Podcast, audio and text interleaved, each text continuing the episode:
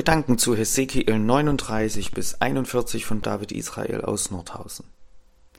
In den letzten Tagen kamen in den Texten immer wieder verschiedene Gerichtsankündigungen für verschiedene Völker vor.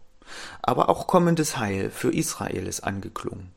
Hier nun, ab Kapitel 39, kommt ein endgültiger Umschwung. Und der ist durchaus bemerkenswert. Am Ende von Kapitel 39 kündigt Gott an, dass das Leid für Israel ein Ende haben wird. Heißt es unter anderem in den Versen 25 bis 29, Darum, so spricht Gott der Herr, nun will ich das Geschick Jakobs wenden und mich des ganzen Hauses Israel erbarmen und um meinen heiligen Namen eifern. Sie aber sollen ihre Schmach und alle ihre Sünde, mit der sie sich an mir versündigt haben, vergessen. Wenn sie nun sicher in ihrem Lande wohnen und niemand sie schreckt, und ich sie aus den Völkern zurückgebracht und aus den Ländern ihrer Feinde gesammelt und an ihnen vor den Augen vieler Heiden gezeigt habe, dass ich heilig bin. Das Volk befindet sich im Exil, fernab der geliebten Heimat, traurige Erinnerung an den Untergang der geliebten Heimat. Viele haben sich wohl schon damit abgefunden, dass sie Jerusalem nie wiedersehen werden. Eine große Wehmut hat sich breit gemacht.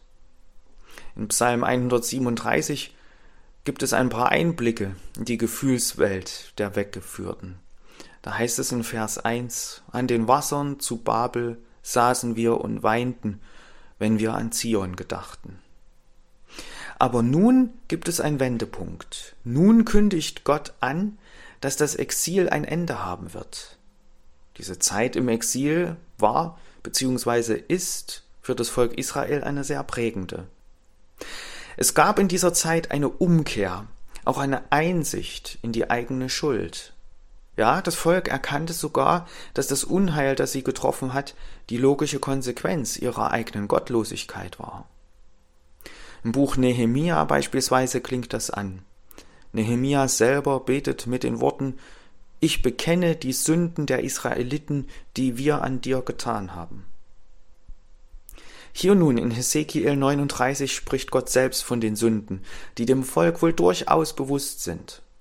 Sie sollen ihre Schmach und alle ihre Sünde, mit der sie an mir gesündigt haben, vergessen. Der Strafe ist ein Ende. Die Sünde wird weggenommen. Sie sollen sie vergessen, so als wäre sie nicht mehr da. Man könnte nun meinen, kurz nach dieser Ankündigung käme die Rückkehr in die Heimat. Das war nicht so. Nein, Kapitel 40 beginnt mit einer Zeitangabe im 25. Jahr unserer Gefangenschaft. Gemeint ist hier wohl seit der ersten Deportationswelle im Jahr 598 vor Christus. Dann wäre das hier das Jahr 573 vor Christus.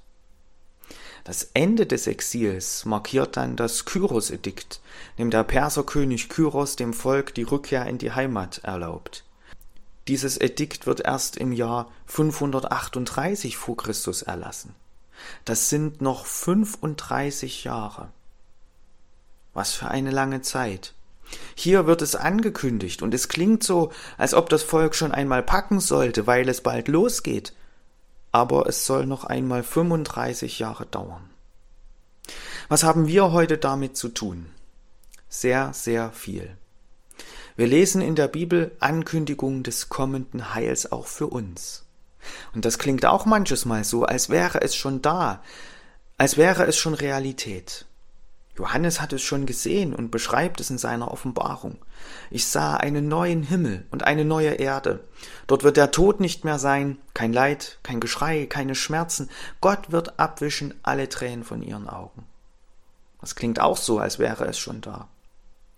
Für das Volk Israel gilt hier, das Ende der Leidenszeit, das Ende der Zeit in der Fremde ist schon beschlossene Sache, es steht schon fest, auch wenn die Verwirklichung noch Jahrzehnte auf sich warten lassen wird.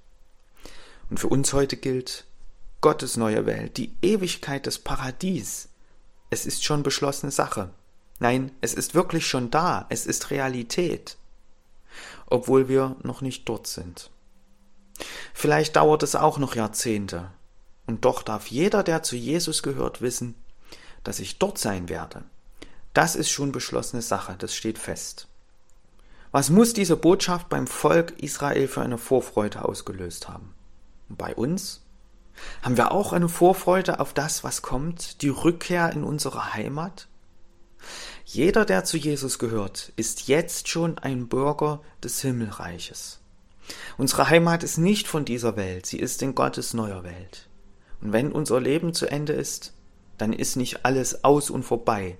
Nein, dann sind wir zu Hause angekommen in Gottes neuer Welt.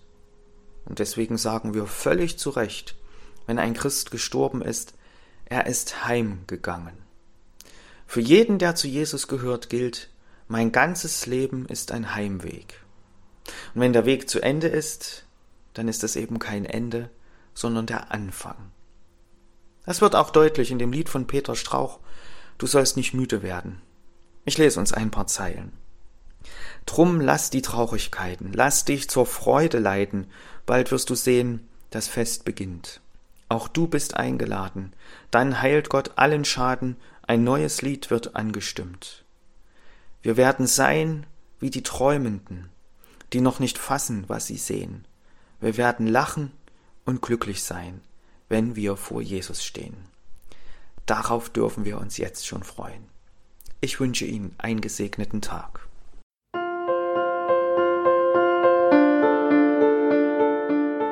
War eine Folge aus unserem Podcast In einem Jahr durch die Bibel, ein Projekt des Gemeinschaftsverbandes Sachsen-Anhalt. Morgen geht es weiter. Unsere Arbeit und auch dieses Projekt lebt fast ausschließlich von Spenden. Wenn Sie unseren Podcast mit einer Spende unterstützen möchten, so ist uns das eine große Hilfe. Dies geht per Überweisung an Empfänger LKG Nordhausen. Die IBAN-Nummer lautet DE 68 820 540 520 038 009 647. Wenn Sie eine Spendenbescheinigung benötigen, dann geben Sie bitte Ihren Namen und Ihre Anschrift mit an. Ganz herzlichen Dank. Nun wünsche ich Ihnen einen gesegneten Tag und freue mich, wenn Sie auch morgen wieder mit dabei sind. Viele Grüße, David Israel aus Nordhausen.